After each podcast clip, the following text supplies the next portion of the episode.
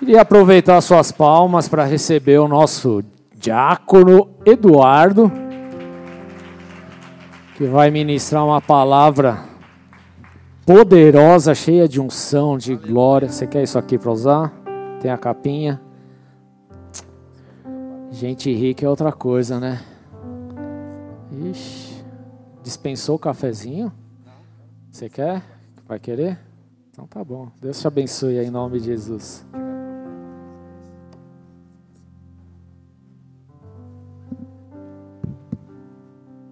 Boa noite, pessoal, tudo bem? Rapaz, deixa eu só ligar aqui meu tablet.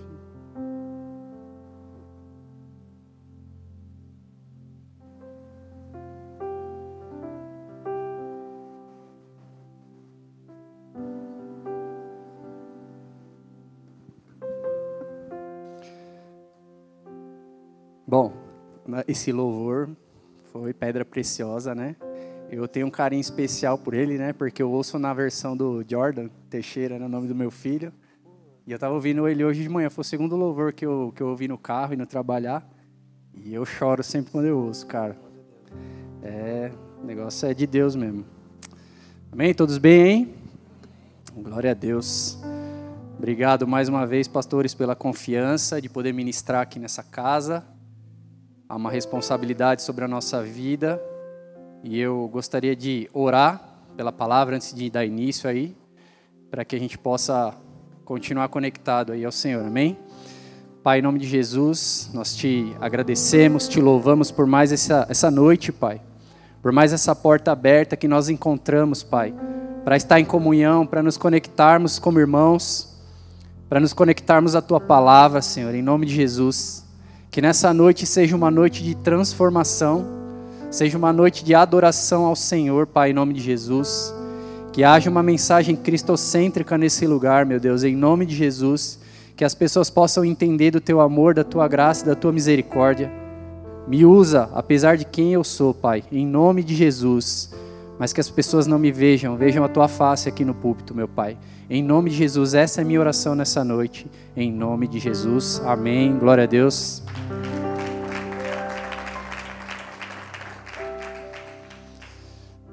Bom, eu eu gostaria de ministrar uma palavra muito um tema muito forte para os dias atuais, muito atual, inclusive, é, para o que nós estamos vivendo. Nós estamos vivendo em tempos difíceis, em tempos em que as pessoas estão sem paciência, que as pessoas estão, é, de certa forma, trazendo um egoísmo, um egocentrismo muito grande.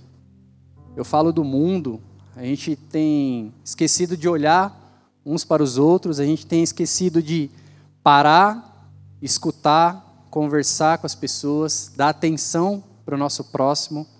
A gente tem parado muitas vezes de amar as pessoas por conta dessa falta de tempo que nós, nós estamos vivendo. E eu fui inspirado é, a trazer essa palavra que chama a idolatria do agora.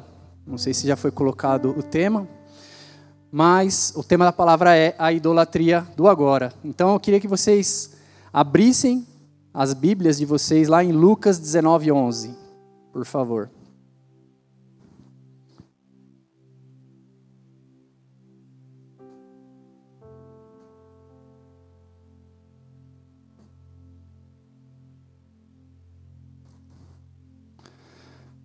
Lucas 19, 11.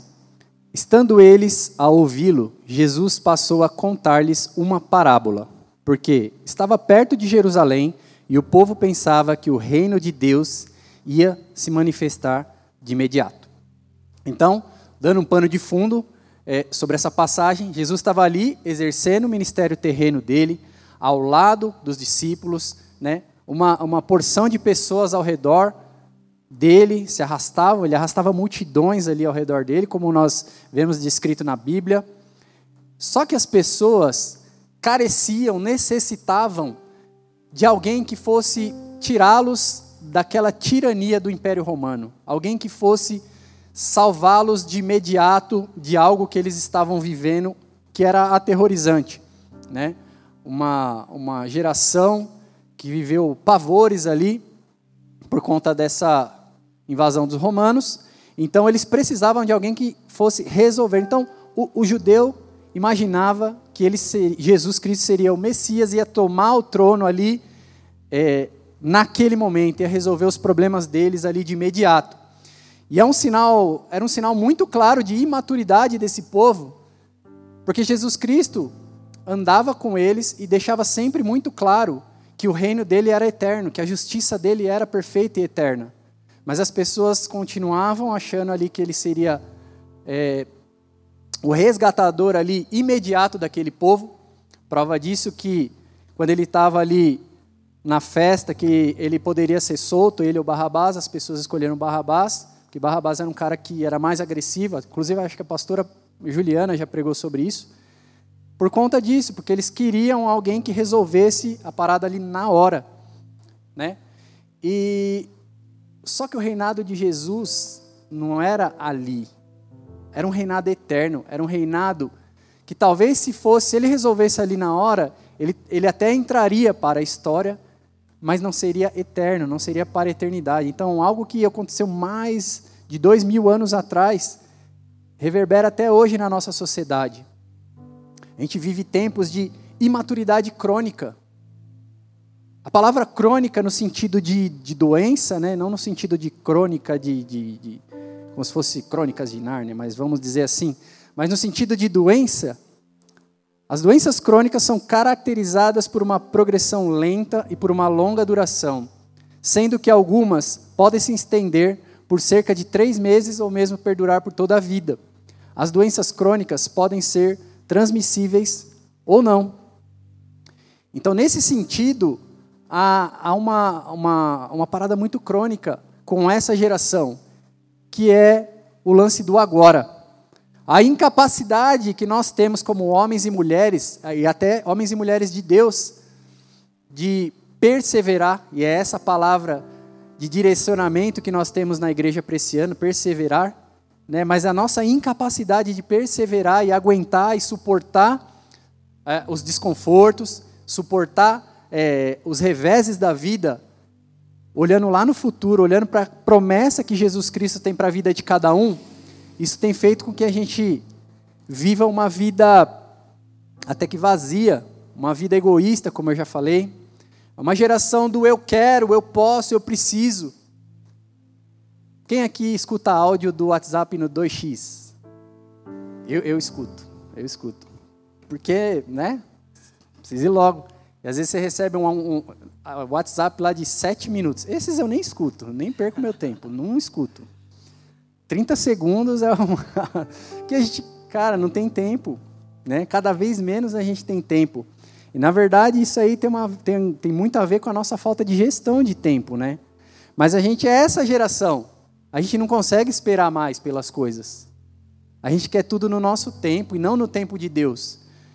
Prova disso que muitas, muitas das nossas escolhas, muitas das nossas atitudes, tem feito a gente pagar um alto preço. Mesmo conhecendo a palavra, mesmo sabendo é, o caminho que a gente deve percorrer, a gente quer pegar aquele atalho para a esquerda, para a direita, resolver a nossa maneira, é quase que nós estivéssemos dizendo para Deus: o Senhor está velho demais e eu não tenho tempo para tudo isso. Eu não posso esperar as coisas acontecerem.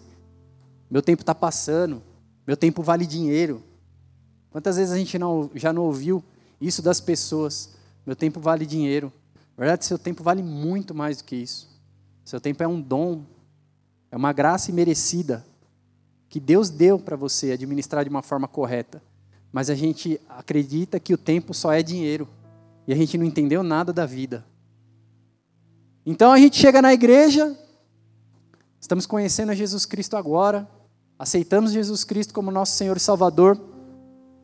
Pois bem, no próximo domingo a gente já quer ser batizado. Quando que vai ser o batismo? No outro a gente já quer, opa, falaram que tem um curso de líderes aí, eu quero fazer, mas eu quero fazer um intensivão de final de semana, porque eu não tenho tempo para fazer curso de líderes. E, e assim vai. E a gente quer, quer atropelar as coisas, a gente quer passar por cima dos processos, a gente não quer ser tratado, mas a gente quer ser abençoado. A gente quer viver as promessas antes do tempo. E muitas vezes as coisas são bênção para nós. São de Deus, mas não são para esse momento. Não são para a gente viver enquanto imaturos no Senhor. Então eu não sei qual né, o tempo de cada um de caminhada que vocês têm aqui. Eu tenho aproximadamente aí 11 anos de caminhada aqui no Bola de Neve. É, então eu passei, vou fazer 38, passei 27 anos da minha vida de uma forma errada, de uma forma errante, e caminhando e na iniquidade, e achando que o errado era certo. E como que não passe de mágica, a gente quer que a nossa vida se resolva de uma hora para outra.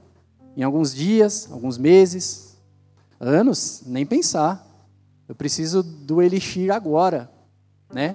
A gente quer aquele remedinho para sarar a dor de barriga agora, mas a gente não quer passar pelo processo, a gente não quer viver as coisas que o Senhor tem para nós. E isso tem feito com que o nosso povo pereça. Porque um dos aspectos da maturidade do povo de Deus é esperar por algo no futuro. É esperar por aquilo que Deus tem para cada um no futuro. Esse é um dos aspectos da nossa maturidade. É a capacidade de aceitar o desconforto, é a capacidade de aceitar os reveses da vida, é a capacidade de aceitar que nem tudo será flores na nossa caminhada, para lá na frente nós encontrarmos com o nosso Jesus Cristo, Rei dos Reis e Senhor dos Senhores. Então, esse deve ser o nosso foco, mas muitas vezes a gente se perde no caminho. A gente até começa correto, mas a gente se perde no caminho. Eu vou dar um exemplo para vocês de imaturidade, mas vou falar de algo que mexe com o cidadão. Falar de dinheiro. Falar de dinheiro mexe com todo mundo. Mas eu dei uma pesquisada na internet e eu achei uma matéria interessante da Infomoney, no dia 4 de 4 de 12 de 2023, né? um pouquinho mais de um mês aí, que fala assim, o endividamento atinge 76,6% das famílias brasileiras, aponta a Confederação Nacional do Comércio de Bens, Serviços e Turismo. Vou falar aqui rapidamente um resumo da matéria, claro que ela é muito maior, mas um resumo é: o cartão de crédito manteve a liderança como modalidade de dívida mais utilizada, citada por 87,7% dos entrevistados, seguidas por carnês, 16,7%, crédito pessoal, 9,2%, financiamento de carro 8,1% e financiamento de casa 8,0%. Esse endividamento independe da faixa salarial, pois a pesquisa foi feita com pessoas que ganham até 3 salários mínimos por mês, de 3 a 5 salários mínimos por mês e acima de 10 salários mínimos por mês. Então, está lá no, no site do Infomoney, se você quiser ver a matéria completa. Mas o que eu quero dizer com tudo, com, com essa pesquisa que eu trouxe aqui? Na nossa casa, é, nas nossas finanças pessoais, nós temos vivido essa idolatria do agora, né? Por que abraçar um desconforto de guardar um dinheiro todo mês lá para de repente realizar um sonho à vista? Comprar um, carro, um carrinho à vista, trocar de carro, é, reformar a casa, sei lá, comprar um eletrodoméstico, uma TV. O que, que a gente faz? A gente recorre aos meios de financiamento, cartão de crédito, financiamento bancário, etc. Né? Mas é só 100 reais por mês, é só não sei quanto por mês, e nunca é só isso, né? Porque aí começa uma avalanche de dívidas. Porque a gente quer agora. A gente quer ter aquilo que a gente não pode para impressionar as pessoas que menos importam para a gente. Essa é a real. No final da conta, quem paga a conta é a gente. Ninguém tem nada a ver com isso. Ninguém que você tentou impressionar vai pagar essa conta para você. E se vocês pensam que eu falando disso, de dinheiro, é menos espiritual do que qualquer outra coisa, aí que você se engana. Porque aí você começa a se endividar, e aí você começa, de repente, a deixar de ofertar na casa do Senhor, você come, começa a deixar de dizimar na casa do Senhor, você começa a deixar de cumprir com as suas obrigações, e aí você vira um inadimplente, e tudo isso começa a arrastar uma, uma, uma coisa sem controle. Por quê? Pela idolatria do agora. né? Porque a gente quer ter o celular de última geração agora, a gente quer ter a casa do momento agora, a gente quer tudo, quer ter tudo que a gente não pode agora. Vamos dar um, outro exemplo agora com a criançada. Se a gente descer lá no Ministério Infantil, criançada de 4, 5 anos, falar assim, ó, você quer ganhar 10 reais agora, ou você quer ganhar 100 reais semana que vem? A certeza que eles vão querer os 10 reais agora. Eles não vão querer os 100 reais para a semana que vem. Certeza. Quer um chocolate agora ou dois amanhã? Vai querer um agora. Porque a criança ela não tem, a criança é, não tem essa noção. Não, se eu esperar até amanhã, não, eu quero agora. Né? E muitas vezes a gente tem se comportado como crianças, não da forma mais bonita, né? Porque a criança traz a pureza, traz a inocência, mas a gente tem se comportado como criança birrenta, o idólatra do agora. Abraão foi um grande exemplo de um homem maduro. Vamos pegar o exemplo de Abraão. Imagina Deus chega para específico, ah, chegou para o Eduardo. Eduardo, sai da, da onde você mora, você vai para uma terra distante, sai ali da tua parentela, você vai para uma terra distante, você vai habitar em tendas, e você, através da sua descendência, né? Eu vou povoar a terra e você vai ser abençoado e toda a sua descendência vai ser abençoada e etc, etc, né? Só que ele, já era velhinho. Ele já era idoso. Imagina, você receber uma direção dessa do Senhor.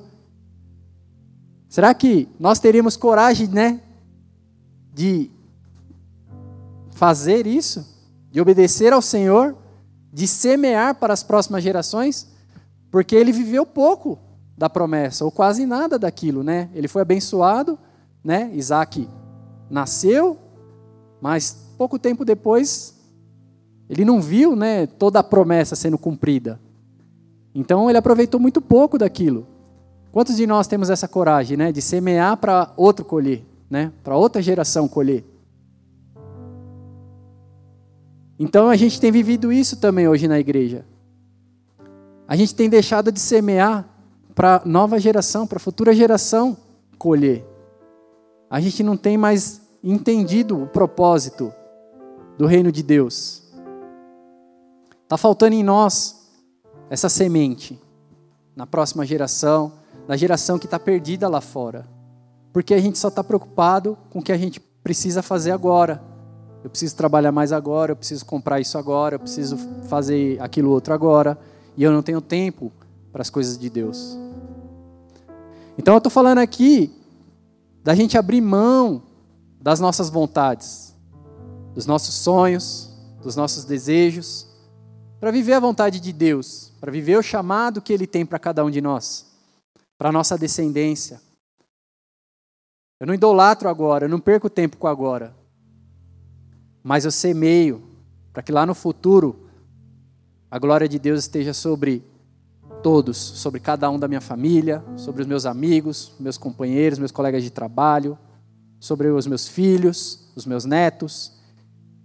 Então há uma necessidade da nossa geração continuar semeando.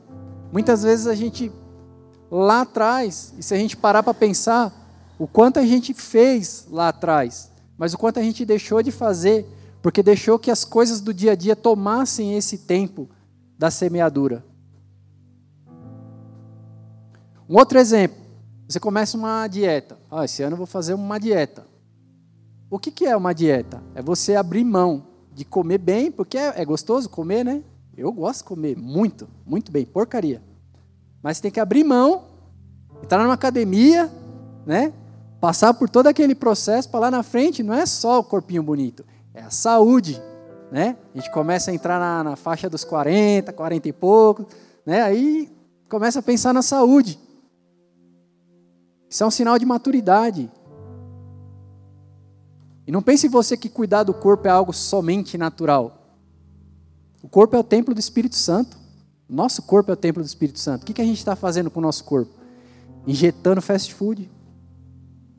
O que a gente está fazendo de útil com o nosso corpo? Então as pessoas ali na época de Jesus achavam que o reino dele seria manifesto naquela, naquele momento, E muitas pessoas se frustraram, porque o reino dele não era para aquela hora. O reino dele seria eterno. Ele precisava morrer em uma morte dolorosa de cruz. Quantas pessoas na nossa geração passaram por essa igreja? Vou dar só o exemplo daqui.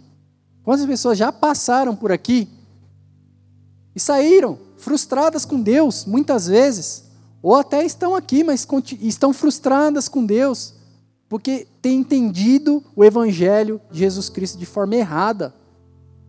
A gente está achando que é barganha, a gente está achando que o prêmio de ser cristão é agora.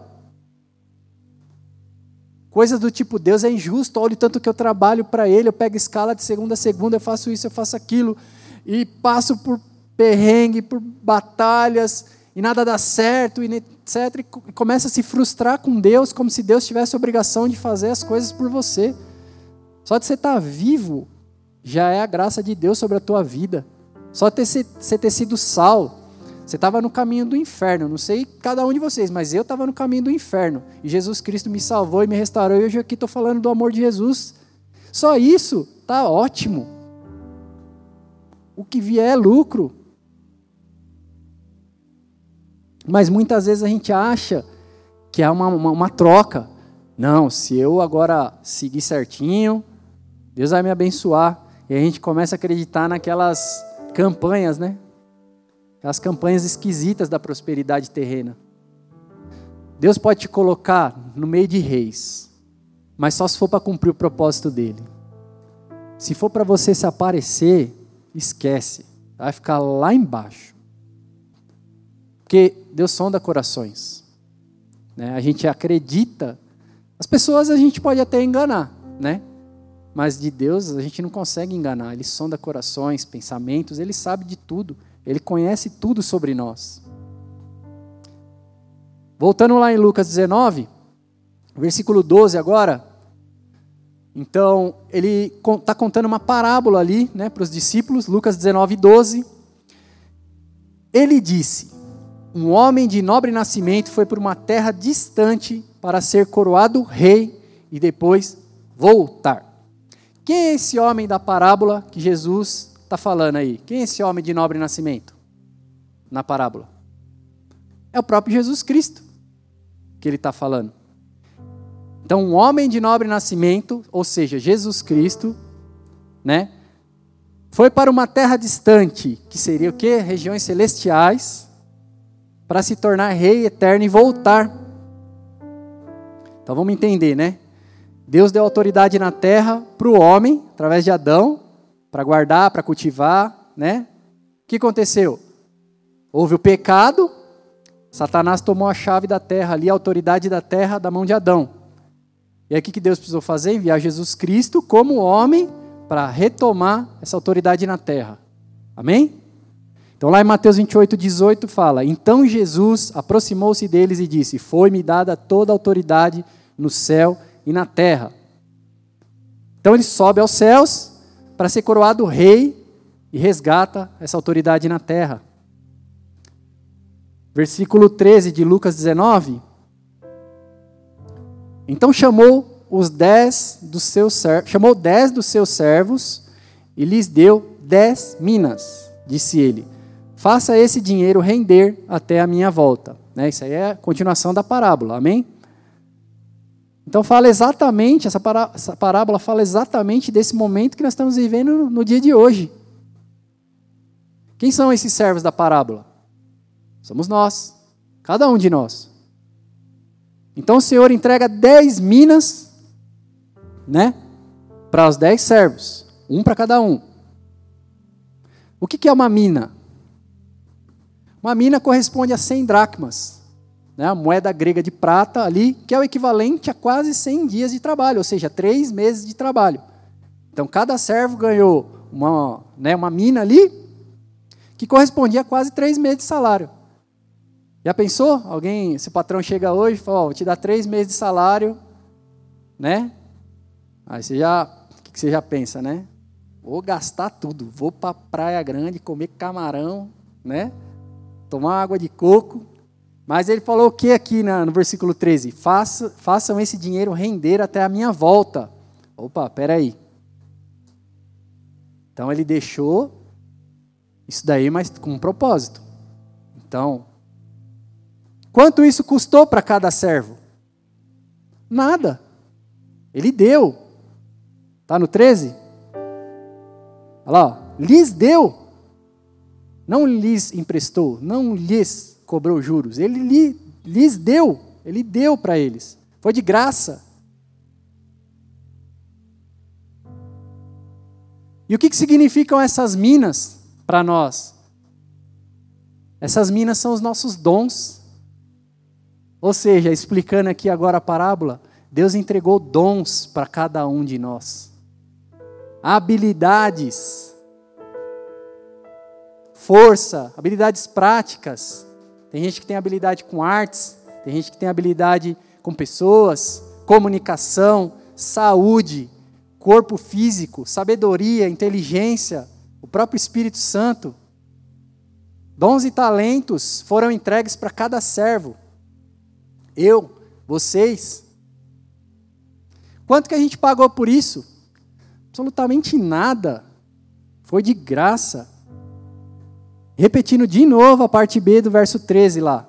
Disse ele: Faça esse dinheiro render até a minha volta. E o que significa isso para nós, traduzindo essa parábola? O Senhor vai vir pela segunda vez, amém? Quem tem essa expectativa? Glória a Deus. Só que ele vai prestar contas. O que, que a gente fez com cada talento entregue para a gente? O que, que a gente fez com cada habilidade entregue para a gente? Que a gente está fazendo com o nosso tempo? O que a gente está fazendo com os nossos dons? O que a gente está fazendo com a nossa vida? Ele virá. Cada um de nós vai prestar contas, individualmente. Mas assim, os servos receberam uma quantia pequena, porque não era um salário que eles poderiam parar de trabalhar, né? não era tipo prêmio da Mega Sena, era uma quantidade pequena. Então, o que, que ele quis dizer com isso? O que, que a gente precisa ser? Cuidadoso, a gente precisa fazer render, a gente precisa ser zeloso com os nossos dons com os nossos talentos. Amém? A gente não tem tempo para perder. A gente não tem saúde infinita. A gente não pode desperdiçar os nossos dons e talentos idolatrando somente o agora. Aliás, não devemos idolatrar o agora de forma nenhuma. A gente só tem uma vida para fazer esses dons renderem. Amém? Vocês estão entendendo o que eu estou falando? De acordo com a expectativa de vida do brasileiro, que é de 75,5 anos. Aí cada um avalia a sua idade aí. Mas eu já revelei a minha idade para vocês. Eu já gastei metade da minha vida, 30, quase 38 anos. Só tem mais metade. Se eu viver até lá, né? Só tem mais metade, metade já foi. E o que, que eu fiz com a minha metade?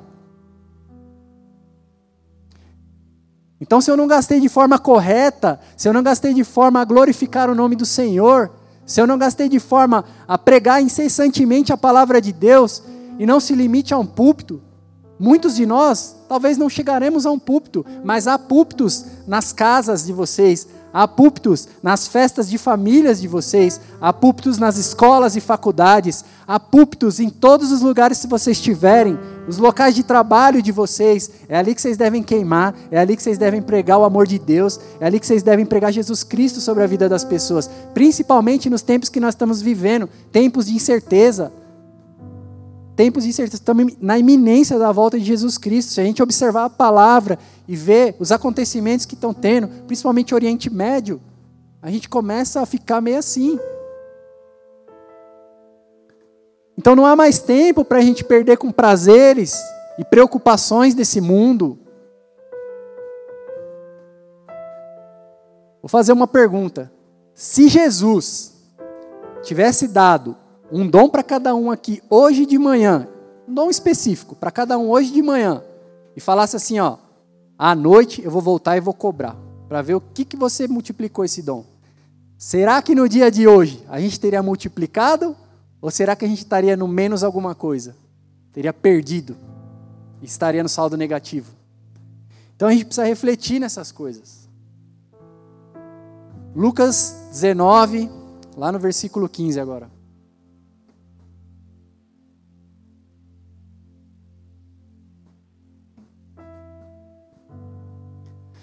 Contudo foi feito, contudo foi feito rei e voltou.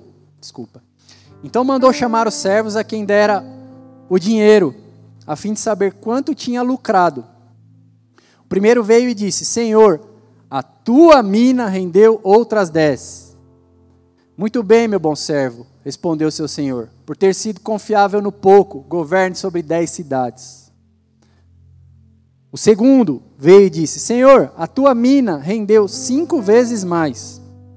O seu senhor respondeu: Também você encarregue-se de cinco cidades.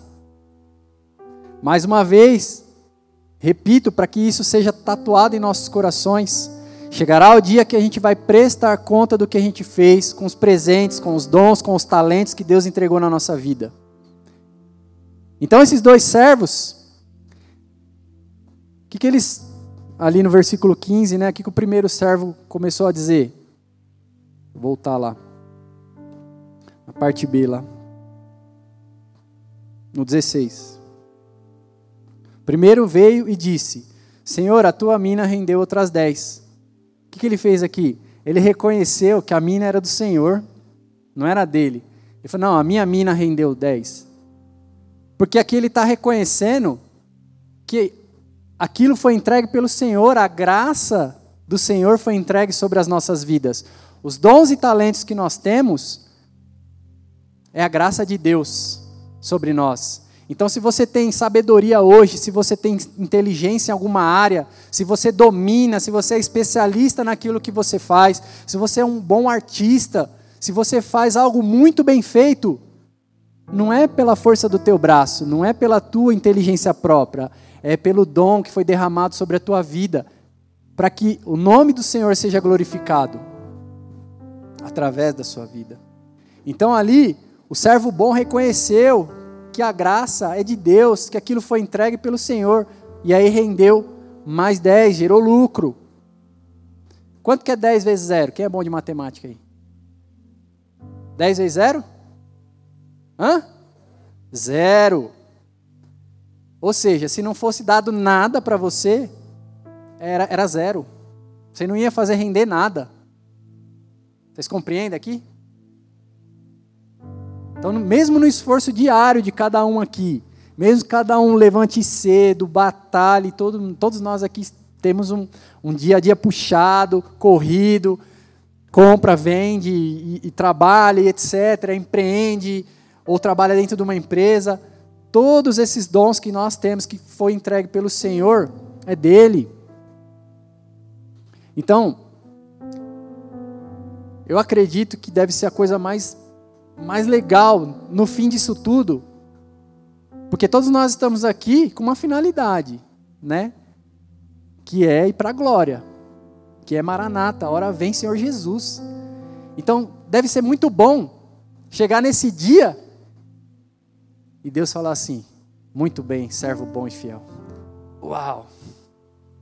Deve ser muito bom. Eu quero ouvir isso.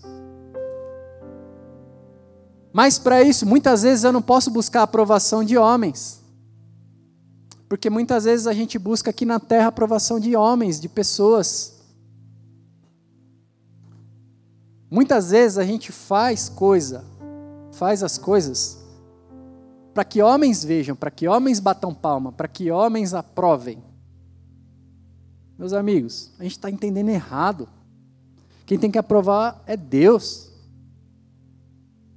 Se a gente tem buscado ouvir servo bom e fiel de algum homem, a gente entendeu tudo errado. A gente precisa voltar lá para trás. A gente precisa ouvir servo bom e fiel do próprio Senhor. Ele precisa se agradar do que a gente está fazendo. Então, antes de você cair no engano, dar uma escorregada, cair em pecado, falando, isso não vai agradar a Deus. Eu quero ouvir servo bom e fiel. Quero receber um abraço quando eu chegar lá na glória. Estão entendendo? E quantas vezes você tem trabalhado nos bastidores, né, usando seus dons e habilidades a favor do reino, você tem visto muitas injustiças sendo cometidas pelas pessoas que você mais confia. Não se importe. Queira ouvir, servo bom e fiel de Deus.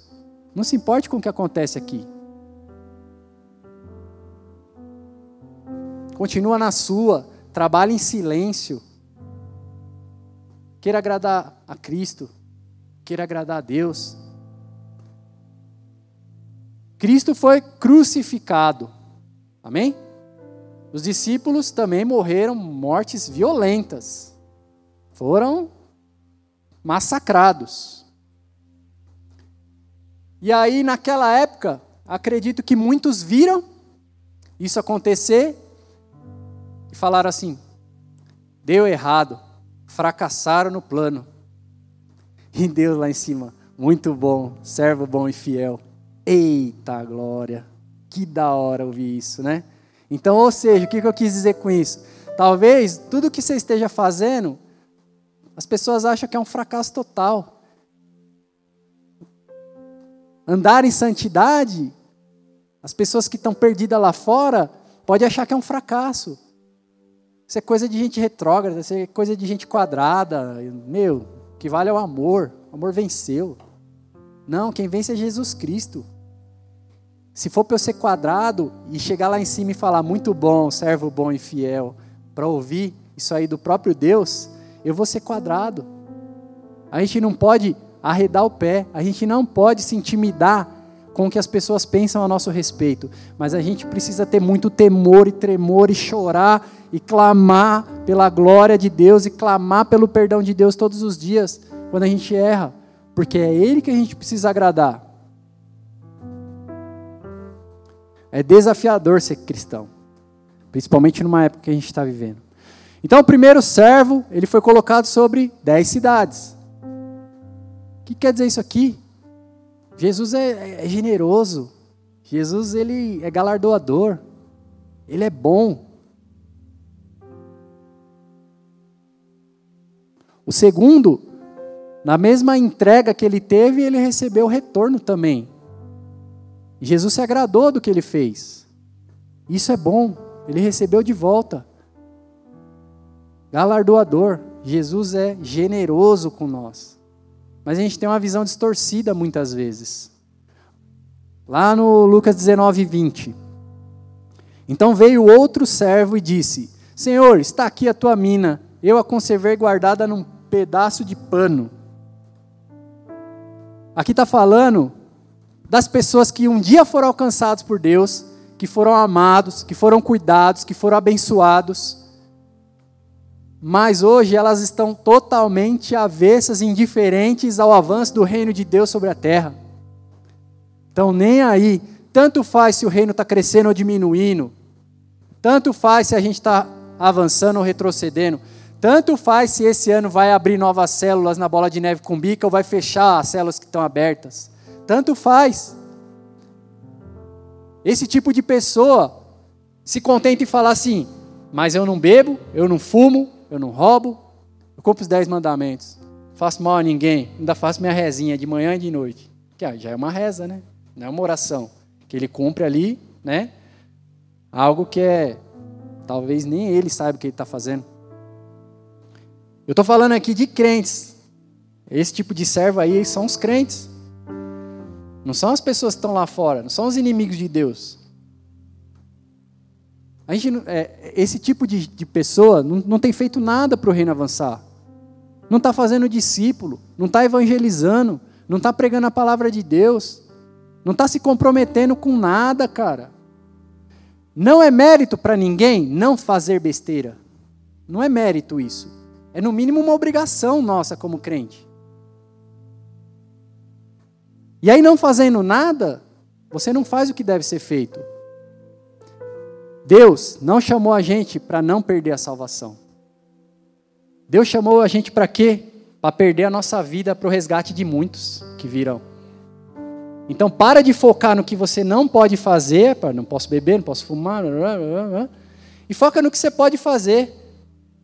Eu posso orar por aquela pessoa e ela ser curada. eu posso, em nome de Jesus, né? Obviamente, eu posso pregar a palavra de Deus, eu posso pegar essa palavra que eu ouvi aqui na igreja hoje e levar um, para alguém, talvez lá fora, que não teve a oportunidade de ouvir, e pregar para ela e ela se arrepender.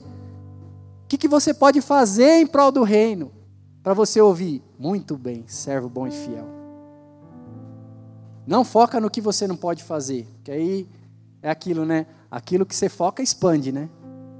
Então, tipo assim, eu não vou errar, não vou errar, não vou errar, não vou pecar, não vou pecar. Tipo um cabresto, você acaba pecando, você acaba errando. Porque você está focando no que você não pode fazer, ao invés de focar no que você deve fazer. Então esse servo ele não multiplicou aquela mina que foi entregue. E nesse tempo ele estava fazendo o quê? Né? Porque todos tiveram o mesmo tempo, a mesma é, moeda ali, né? A mina que foi entregue. O que significa que se a gente não está gastando esse tempo no avanço do reino, a gente está gastando esse tempo no avanço do quê? Da oposição? Esse homem ele deve ter gastado tempo multiplicando o dinheiro dele, talvez. Ele deve ter usado os dons dados por Deus, porque cada um tem um dom aqui, um ou vários, que foi entregue por Deus. Então ele deve ter pego esses dons e usado em benefício dele mesmo. Ele quis ter uma vida boa agora. Ele estava idolatrando agora. Será que a gente é igual a esse homem? A gente só quer viver uma vida boa agora? Versículo 21 de Lucas 19, dando continuidade. Tive medo, porque és um homem severo, tiras o que não puseste, colhes o que não semeaste. Aí a gente já vê uma raiz de iniquidade nesse servo. Primeiro, vítima não assume responsabilidade. Ele não fez isso porque ele teve medo. Quantas vezes a gente tem ouvido as pessoas se vitimizarem, né? Quantas vezes nós temos ouvido de pessoas não assumirem as suas próprias responsabilidades? Se for para errar, pelo menos assume a tua responsabilidade. Não, eu errei, mas estou arrependido. Que, que eu posso fazer para consertar? Mas não, aí fica naquele ciclo. Eu não consigo, eu não sei, eu não, não, não consigo parar, e etc, e etc. Culpa os outros por não fazer nada. Mas eu não fiz por causa de fulano de tal. Eu não fiz por causa disso ou daquilo. Eu não fiz porque eu não sou líder. A liderança, seja onde for, seu trabalho, na sua casa, na igreja, ela não é um cargo estabelecido.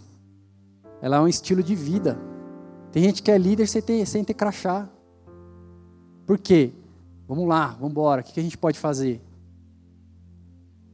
Esse servo ele tem uma distorção de quem é Deus.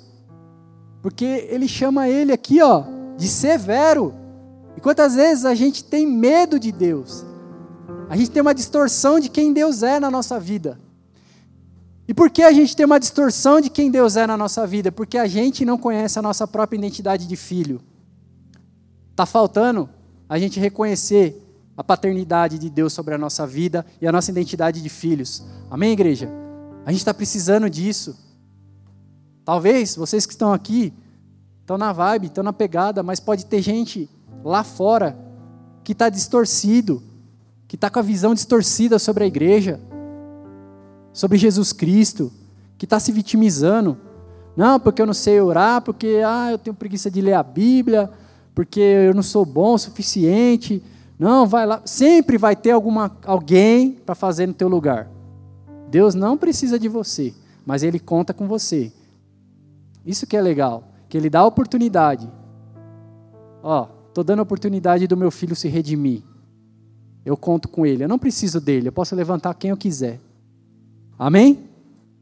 Então ele vê Deus ali como alguém injusto, mal. Está errado.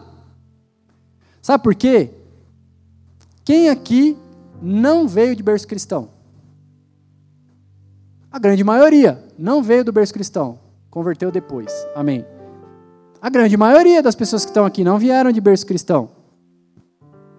Então a gente era inimigo de Deus, e Ele ainda nos deu graça ele ainda foi bondoso, generoso, fiel com a gente. Sabe o que ele fez? Ele, como pai, entregou seu filho para que a gente tivesse a vida eterna. Mas não porque a gente já era convertido, era apesar de quem nós éramos. Isso é Deus. Isso é amor de pai. Eu hoje, como um pai, o pai do Jordan, eu não me imagino entregando o meu filho para que outros sejam salvos. E ele fez isso. Você consegue imaginar, você como pai aqui na terra? Não dá, não dá para imaginar. Não, morra o mundo e salve esse meu filho. Certeza.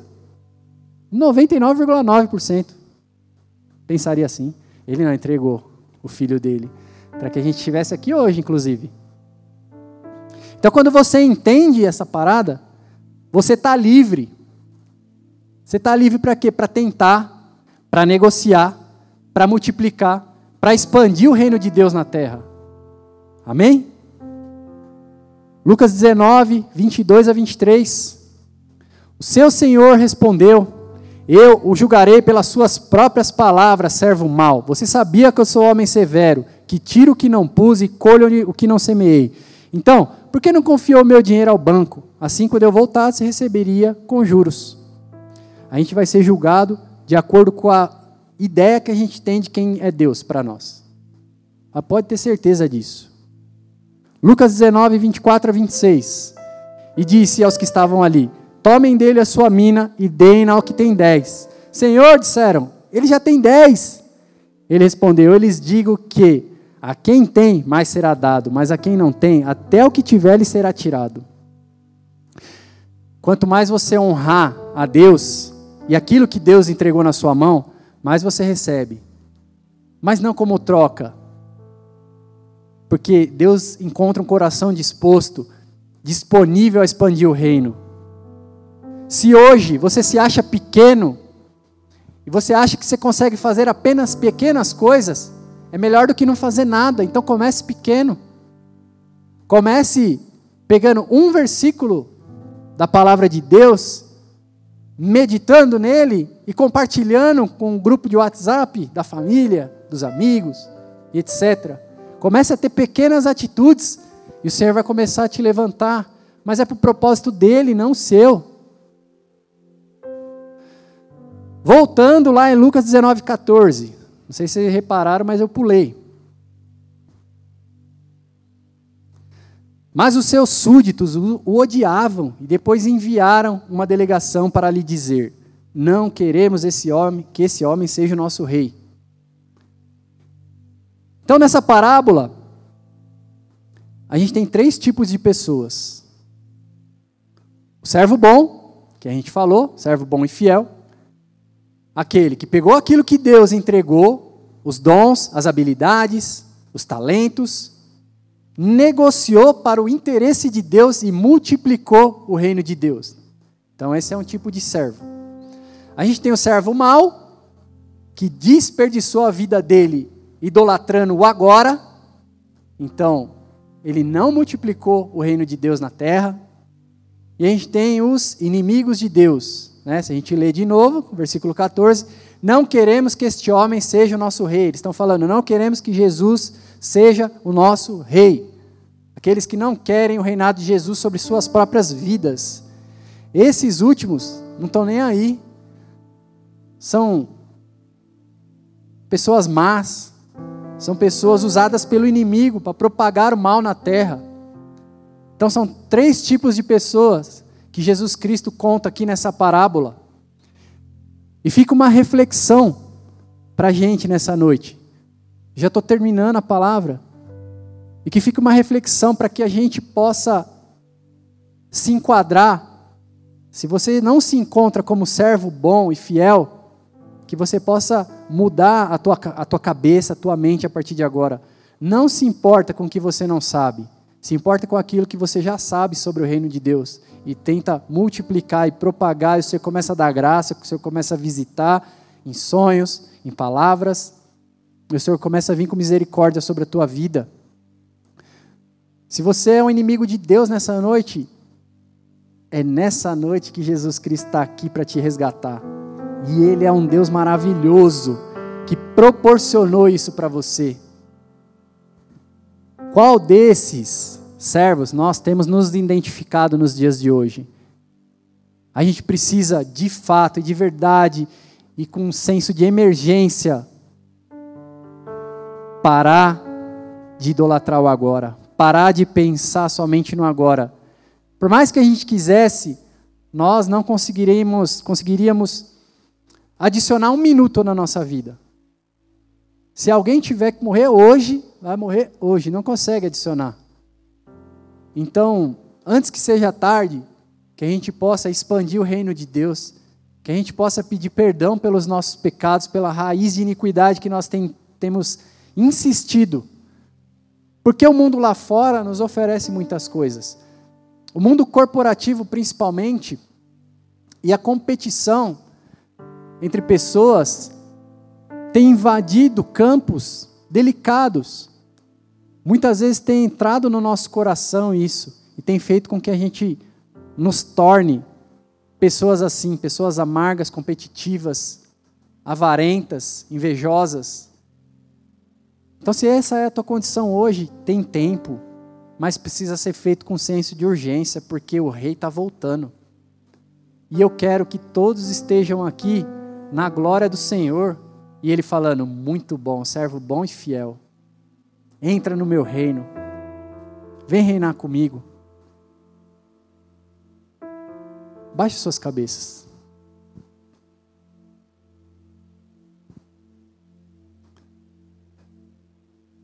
Talvez o dia a dia ele tem, tem sido cruel, ele tem sido dias difíceis, cada vez mais com cada um aqui.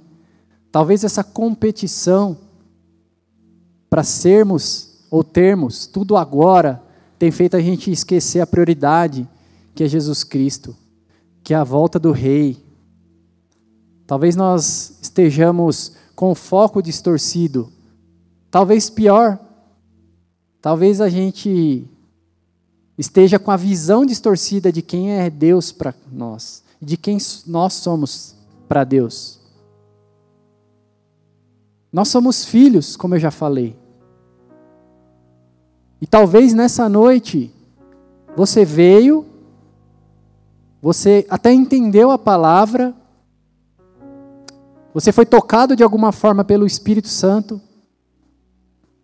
Talvez nessa noite você entrou aqui pela primeira vez, ou talvez você já entrou aqui pela décima vez falando assim: basta, eu estou cansado de errar, eu preciso de algo novo, eu preciso me reconciliar com o Pai. Hoje é noite de reconciliação. Hoje é noite da manifestação da glória de Deus. Porque Ele é um Deus, Pai. Ele não se alegra com a morte do filho, a morte espiritual. Mas talvez você está tão perdido nos seus afazeres do dia a dia, você já não consegue mais se encontrar e não consegue saber mais qual o próximo passo que você deve dar rumo a Jesus Cristo, rumo à glória de Deus. Mas você tem uma oportunidade aqui nessa noite. Se essa pessoa é você, se você entrou aqui com uma fome de Deus, sentindo que hoje você precisa se reconciliar com o Pai, se você veio aqui pela primeira vez, foi tocado pelo Santo Espírito de Deus, a palavra diz que nós precisamos crer com o nosso coração e confessar com a nossa boca que Jesus Cristo é o nosso Senhor e Salvador. Então, se essa pessoa é você, nós não queremos te constranger, a igreja está de cabeça baixada, as luzes apagadas, é um tempo propício para que você possa aceitar Jesus Cristo como seu Senhor e Salvador. Se você está acompanhando pelo YouTube, é, por alguma mídia, essa, você pode fazer isso na tua casa. É muito simples. Eu vou fazer uma oração e você vai repetir essa oração. Coloca a tua mão no teu coração agora nesse momento. Se conecta, continua, continua, continua. Deus vai fazer grandes coisas sobre a tua vida a partir de hoje. Mas você precisa crer com o teu coração e confessar com a tua boca que Ele é o Senhor da tua vida. Se você se encontra nessa condição, repete assim comigo: Senhor Jesus, Nessa noite, eu entendi eu entendi a tua mensagem a tua mensagem e eu não quero mais e eu não quero mais viver do agora. viver do agora. Eu não quero mais Eu não quero mais idolatrar o agora. idolatrar o agora. Eu quero ser Eu chamado quero ser chamado servo bom e fiel. servo bom e fiel. Por isso, nessa noite, Por isso, nessa noite, eu te reconheço, eu te reconheço, Jesus Cristo, Jesus Cristo, como meu Senhor como meu Senhor e Salvador. e Salvador. Escreve o meu nome Escreve meu nome no livro da no vida, livro da vida que desse livro e desse livro ele jamais saia. ele jamais saia. E que eu possa, que eu possa, a partir de hoje, a partir de hoje, expandir o reino de Deus expandir o reino de Deus na terra, na terra, como servo bom como servo bom e fiel, e fiel, até o fim. até o Em fim. nome de Jesus. Em nome de Jesus. Amém, Senhor. Olha para essas vidas aqui, na igreja, em suas casas, nos ônibus, onde quer que elas estejam, Pai. Olha por elas. Houve aqui uma confissão, um arrependimento. Houve aqui, Senhor, a manifestação delas em relação ao Senhor. Elas entregaram aqui a vida delas a Jesus Cristo como Senhor e Salvador e nós glorificamos o Teu nome por isso, Pai. Por isso, vem nessa noite, manifesta os Teus dons e a Tua glória sobre a vida de cada um. Escreve uma nova história sobre a vida de cada um a partir dessa noite, Pai. Que eles tenham um encontro verdadeiro contigo. Que eles possam, Pai, permanecer em Ti. Assim como eu mencionei na palavra, há uma voz de comando sobre a perseverança nesse ano, que eles possam perseverar. Haverá dificuldades, haverá um longo caminho, haverá dias nublados, mas que eles possam se apegar à tua palavra, que eles possam se apegar a um futuro glorioso com o Senhor nos céus, em nome de Jesus. É assim que nós oramos, meu Pai, te agradecemos por tudo em nome de Jesus. Amém. Glória a Deus. Aplauda o Senhor porque Ele é Rei.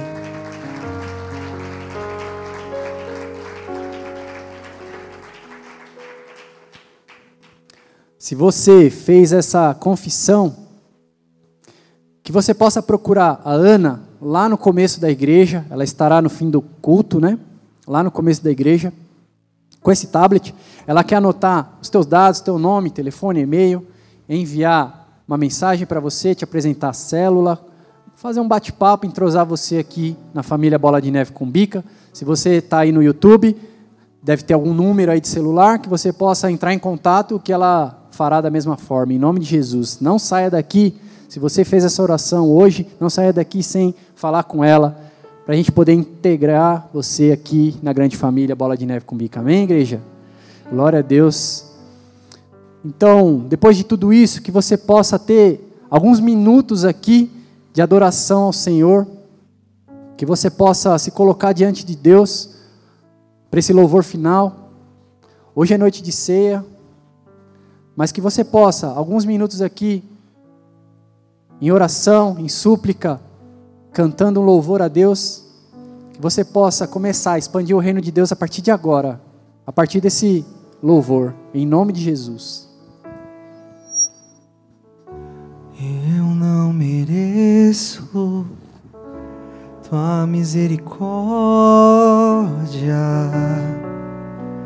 mas tu vieste de longe.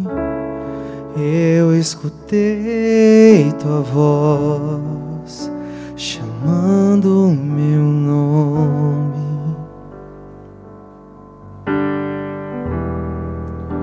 deixou tudo que eu tinha para perdoar o mundo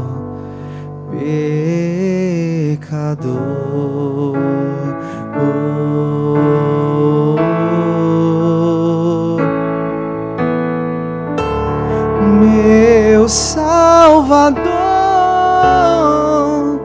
Meu resgatador.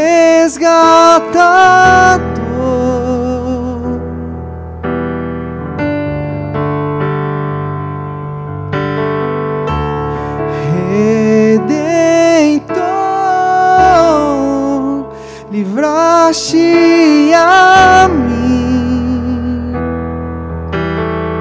meu Salvador, meu Salvador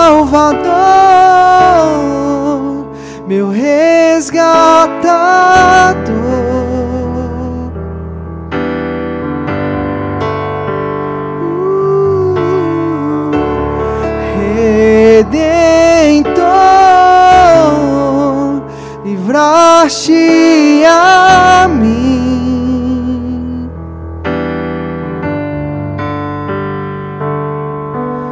Eu me prostro aos teus pés e a minha vida te entrego. Eu me prostro aos minha vida te entrego.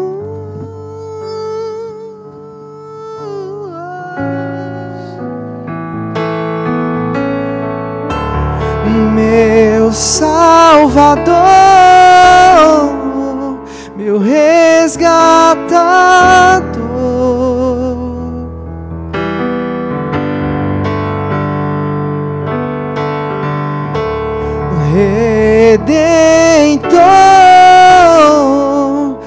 Livraste a mim. Eu me prostro aos teus pés e a minha vida te entrego. Amém. E se você entregou a tua vida a Jesus, você entende que Ele é teu resgatador, então você pode participar da ceia com o Senhor. Quero convidar aqui os diáconos, podem servir. Nós não queremos de forma alguma colocar doutrinas humanas a respeito da, da ceia. O que a palavra de Deus nos ensina é justamente que nós devemos fazer isso em memória dele. A única coisa que nos impede de cear é o fato de nós não crermos nele, de não nos ajustarmos com ele. Mas se você está aqui com o coração aberto e deseja cada vez mais o Senhor, então você pode ceiar hoje em nome de Jesus, amém? Vamos adorando ao Senhor. Já estive em outros lugares, mas não há lugar melhor, não há lugar melhor. Já estive em outros lugares, mas não há lugar melhor, não há lugar melhor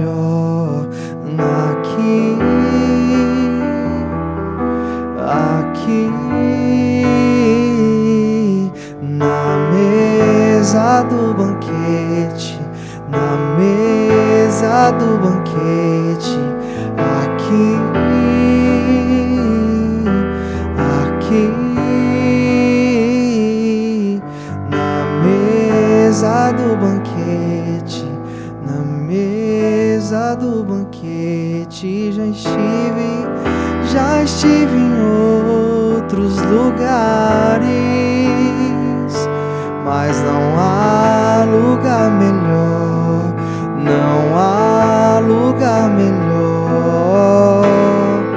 Já estive em outros lugares, mas não há lugar melhor, não há lugar melhor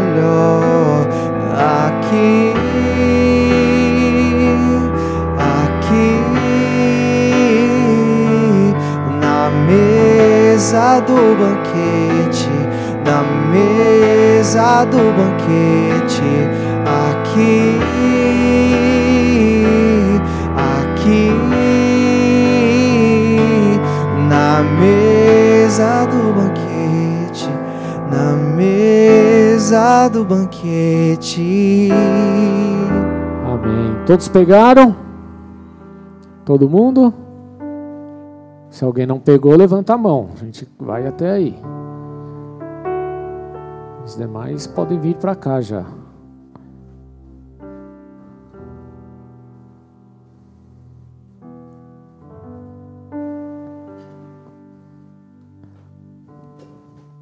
Amém?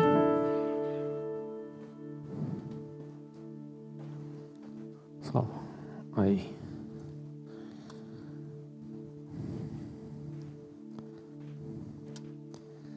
Amém?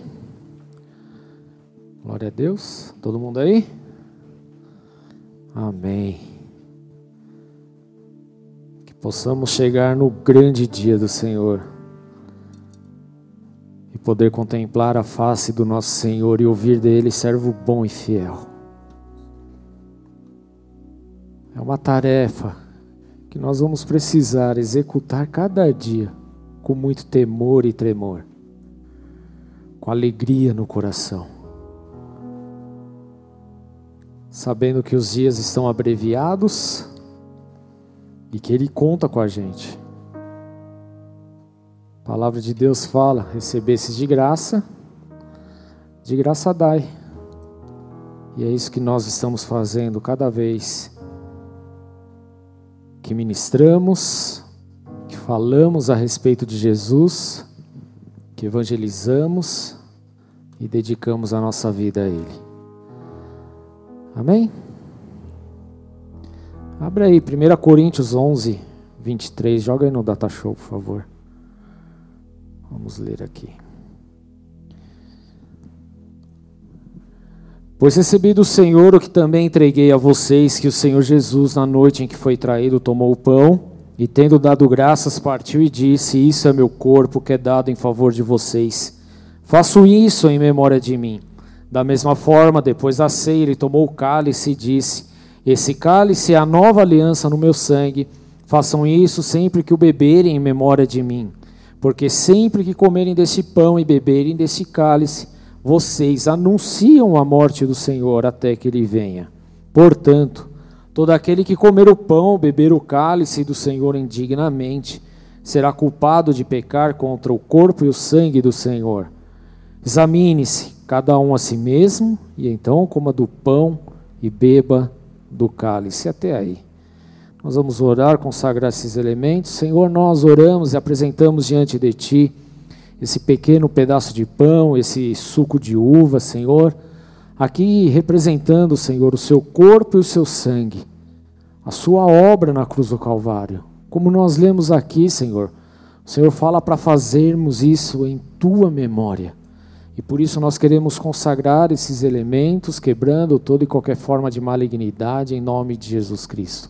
Abençoa, Senhor meu Deus, e que o nosso coração a cada dia possa estar voltado para ti, para a glória do teu santo e soberano nome, Jesus. Amém. Comamos o pão.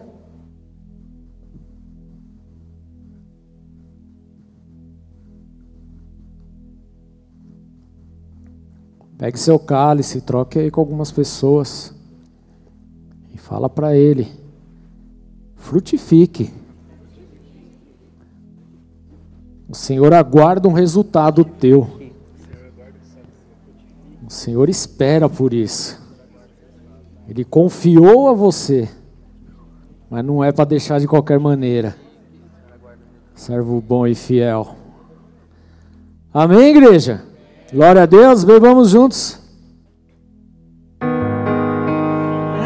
Que o Senhor venha, eu vou Aleluia. clamar. Até que o Senhor venha, eu não vou descansar até que o Senhor venha. Eu vou gastar a minha vida diante do teu altar, diante do teu altar, até que o Senhor venha. Eu vou clamar até que o Senhor venha. Eu não vou descansar até que o Senhor venha. Eu vou gastar a minha vida diante do teu altar, diante do teu altar. Que assim seja até a volta de Jesus. Amém? Aplauda ao Senhor, igreja. Aleluia. Glória a Deus. Levante sua mão bem alto, repete assim comigo: se Deus é por nós, é por nós. quem será contra nós? será contra nós? O Senhor é o meu pastor é meu pastor. e nada Nada me faltará. me faltará. Oremos juntos. Pai nosso que estás nos céus, santificado seja o teu nome.